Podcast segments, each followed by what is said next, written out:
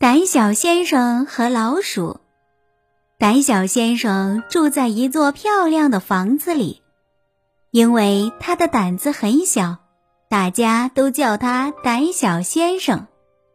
一天，一只大老鼠闯进了他的房子，胆小先生忙上去捉，结果在地下室捉住了他。放开我！大老鼠挣扎着说。我要一跺脚，房子就塌了。胆小先生害怕极了，连忙放开了他，还允许他住在地下室里。地下室里东西真多，大老鼠吃呀喝呀，真开心。后来，大老鼠生了一窝小老鼠，小老鼠又长成大老鼠，很快。地下室里住满了老鼠，不行不行！大老鼠冲着胆小先生嚷嚷：“这么多老鼠住在一个小小的地下室，而你一个人住那么大房间，太不合理了，得换房子。”换房子！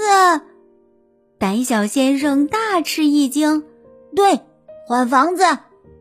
老鼠齐声说。胆小先生又害怕了，他们很快就换了房子。胆小先生住在地下室，老鼠们住进了各个房间。他们在宽大的客厅里唱啊跳啊，在喷香的厨房里吃呀喝呀，每天都像过节一样。你应该搬出去。大老鼠又冲着胆小先生嚷嚷：“你干嘛老住在地下室？这么好的房间，你配住吗？”胆小先生气得跺了一下右脚，咚！老鼠们害怕了，个个都以为地震了。哦，原来我是有力量的！胆小先生抓住旧扫把，这儿一扑，那儿一打。